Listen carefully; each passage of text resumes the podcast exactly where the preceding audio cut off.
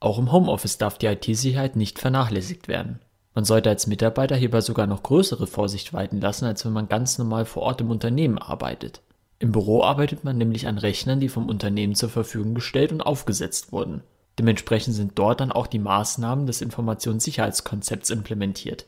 Zudem ist die Hemmschwelle, dort privat im Internet zu surfen und sich so potenziell unerkannt Malware auf den Rechner zu laden, weitaus höher als auf den eigenen Rechnern. Das ist nur eine von vielen Gefahren, die im Homeoffice auf einen lauern. Deswegen ist es wichtig, sich neben meinen Tipps zur generellen Arbeit im Homeoffice auch mit IT-Sicherheitsthemen zu beschäftigen, falls es der verantwortliche Informationssicherheitsbeauftragte noch nicht getan haben sollte. Voraussetzung für Homeoffice ist natürlich, dass die entsprechende Infrastruktur im Vorfeld bereits geschaffen wurde. Das heißt, Mitarbeiter sollten mit entsprechenden Geräten wie Laptops, Diensthandys usw. So ausgestattet und mit dem Betreten des digitalen Arbeitsplatzes vertraut sein. Dazu zählen insbesondere die Verwendung von VPNs und die Einwahl in Videokonferenzen. Außerdem muss in einem Strategiepapier oder ähnlichem geklärt werden, welche Geräte für das Arbeiten von zu Hause aus genutzt werden dürfen. Diese Frage ist so offensichtlich, dass man sie leicht übersieht, doch sie kann unter Umständen kritisch für das Überleben des Unternehmens sein. Meiner Erfahrung nach sind viele Mitarbeiter dazu bereit, ihre eigenen Geräte für die Arbeit zu verwenden. Bring Your Own Device lautet hier das Stichwort. Allerdings verliert der Arbeitgeber dadurch die Kontrolle über das, was auf den Geräten passiert, sofern es kein ausgeklügeltes Bring Your Own Device Konzept gibt. Dadurch riskiert man, dass Mitarbeiter mit Rechnern arbeiten, die durch Malware und Viren infiziert sind, die sich beim privaten Surfen eingefangen haben. Natürlich besteht diese Gefahr auch bei Firmengeräten, doch die Hemmschwelle für privates Surfen ist, wie schon bereits erwähnt, hier weitaus höher und gegebenenfalls wurde durch kurzfristige Homeoffice-Regelungen diese potenzielle Sicherheitslücke einfach nicht bedacht. Vernachlässigt man die Sicherheit der Arbeitsgeräte, riskiert man nicht nur den Diebstahl von personenbezogenen Daten und Firmengeheimnissen, sondern auch das Infiltrieren der IT-Systeme, was bei kritischen Infrastrukturen wie etwa Krankenhäusern Menschenleben kosten kann. Eine Einwahl von einem Privatrechner aus ist nur nach einem umfangreichen Malware-Scan zu empfehlen. Besonders kritisch sind beispielsweise Keylogger, die man sehr leicht implementieren kann. Selbst dann, wenn du dich über eine gesicherte Verbindung ins Unternehmen einwählst, können deine Tastatureingaben mitgeschnitten und später ausgewertet werden. Benutzernamen, Passwörter, geschäftliche E-Mails, all das und noch vieles mehr kann der Angreifer im Klartext sehen. Da hilft die sicherste Verbindung nichts, da mindestens einer der beiden Kommunikationspartner kompromittiert ist. Zudem könnte auf dem verwendeten Rechner auch ein Schadprogramm laufen, das Mikrofone abhört oder periodisch Screenshots erstellt und diese an den Angreifer sendet.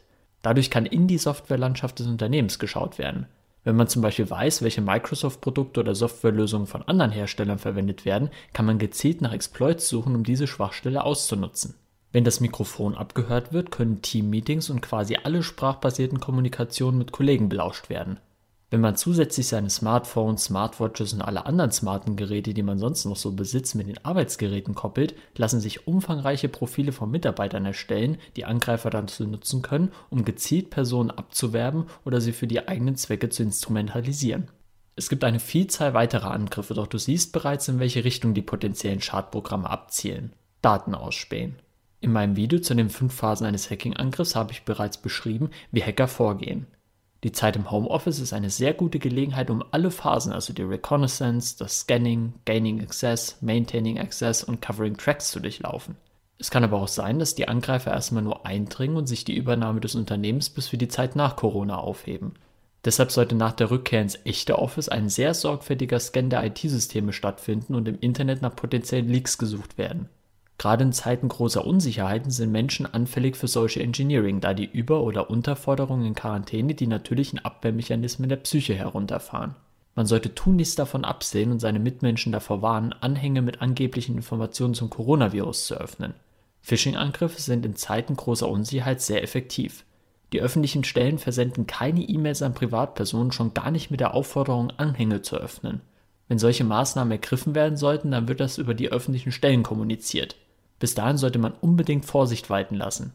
Da dieses Thema für die gesamte Bevölkerung relevant ist, können Angreifer die aktuelle Unsicherheit ausnutzen, um Menschen dazu zu verleiten, Anhänge mit angeblichen Handlungsanweisungen zu öffnen oder nicht für die Öffentlichkeit bestimmte Informationen preiszugeben.